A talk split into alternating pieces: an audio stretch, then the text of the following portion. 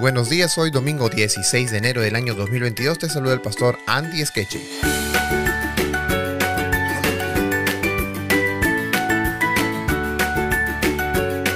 El título para esta mañana es El hermano como redentor.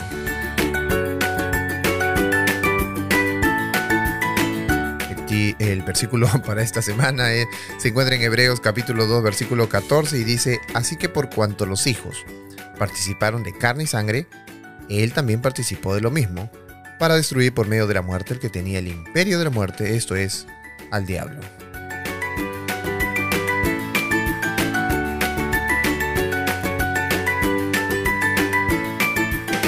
Veamos algunos asuntos acerca de la redención. Redención que podríamos traducirlo más como rescate. En las leyes de Moisés, en las leyes mosaicas, se habla acerca de un tipo de rescate por parientes, sobre todo cuando el rescate es debido a la pobreza. Vamos al libro de Levítico, capítulo 25, y vamos a ver dos secciones importantes, la del 25 al 27 y la del verso 47 al 49. Así que vamos con la primera. Levítico 25, 25 al 27, y dice, cuando tu hermano, aquí está hablando de un pariente, empobreciere y vendiere algo de su posesión, entonces su pariente más próximo vendrá y rescatará lo que su hermano hubiere vendido. ¿Quién viene a rescatarlo? Su pariente más próximo. ¿eh?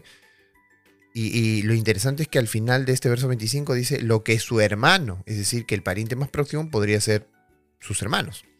Verso 26. Y cuando el hombre no tuviere rescatador y consiguiere lo suficiente para el rescate, entonces contará los años desde que vendió y pagará lo que le quedare al varón a quien vendió y volverá entonces a su posesión. ¿Ok? Perfecto. Entonces aquí está hablando acerca de que si te empobreces por deuda, etcétera, tu hermano, tu pariente más cercano, toma entonces eh, en el, problema y trata de ayudarte. Ahora veamos el verso 47 y 49. Si el forastero o el extranjero que está contigo se enriqueciere y tu hermano que está junto a él se empobreciere y se vendiera el forastero o extranjero que está contigo o alguna familia del extranjero, después que se hubiere vendido podrá ser rescatado. Uno de sus hermanos lo rescatará. Es la misma situación. Verso 49. O su tío o el hijo de su tío, su primo, lo rescatará. O un pariente cercano de la familia lo rescatará o si sus medios alcanzaren, él mismo se rescatará. Es decir, ¿quién es el único que puede rescatar de una deuda impagable? El pariente más cercano. Podemos notar entonces aquí que el pariente más cercano es alguien que podía ayudar en el pago de la deuda. Claro, también existían otras formas de pagar lo adeudado. Una de ellas era esperar el año del jubileo, donde se perdonaban las deudas que se realizaba eh, este año de jubileo cada 50 años. ¿Quién quería esperar tanto tiempo? Por esa razón había esta, eh, esta salvedad en la ley de Moisés, que un pariente podía ayudar en el pago de la deuda. Así como en otras leyes con respecto al asesinato, los parientes podían tomar venganza incluso del asesino de su pariente, como lo dice números 35, 9 al 15. Entonces, recordemos que estamos estudiando Hebreos. ¿Qué tiene que ver ese texto de Levítico con Hebreos capítulo 2? Bueno, veamos el verso de memoria, que es el verso 14, pero también veamos el 15 y el 16. Miren lo que dice. Hebreos 2, 14 al 16. Así que por cuanto los hijos participaron de carne y sangre, él también participó de lo mismo para destruir por medio de la muerte el que tenía el imperio de la muerte, esto es, al diablo. Y librar, aquí viene una palabra interesante, que es rescatar, ¿no? a todos los que por el temor de la muerte estaban durante toda la vida sujetos a servidumbre. ¿De qué? Del pecado. Porque ciertamente no socorrió a los ángeles, sino que socorrió a la descendencia de Abraham, seres humanos. Entonces, aquí en estos textos de Hebreo, los esclavos son esclavos del pecado. Esos esclavos somos nosotros, o éramos nosotros. Y el redentor, el rescatador, es Jesús, porque Él toma el lugar de los seres humanos para poder rescatarnos. Nosotros estábamos esclavos del pecado, a merced del pecado, sin poder librarnos del pecado. Pero cuando vino Jesús, se hizo carne y habitó entre nosotros.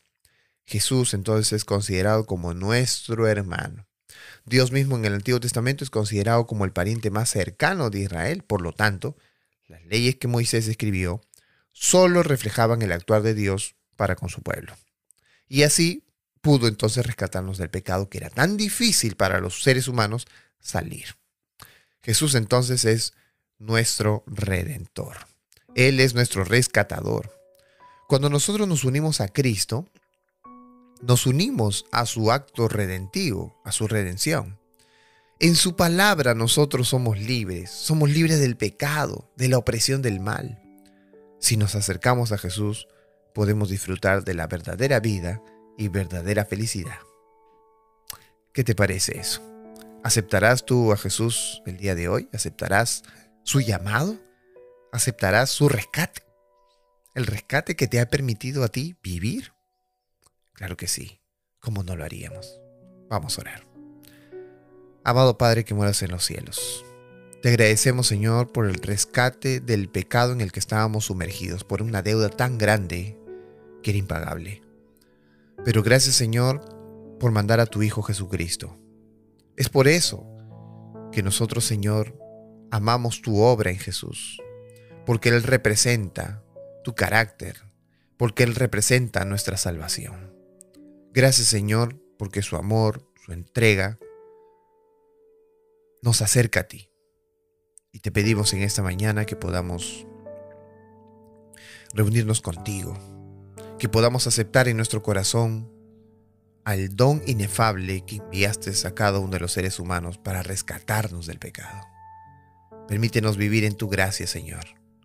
Manifiesta tu Espíritu Santo en nuestra vida. Te lo pedimos en el nombre de Jesús. Amén.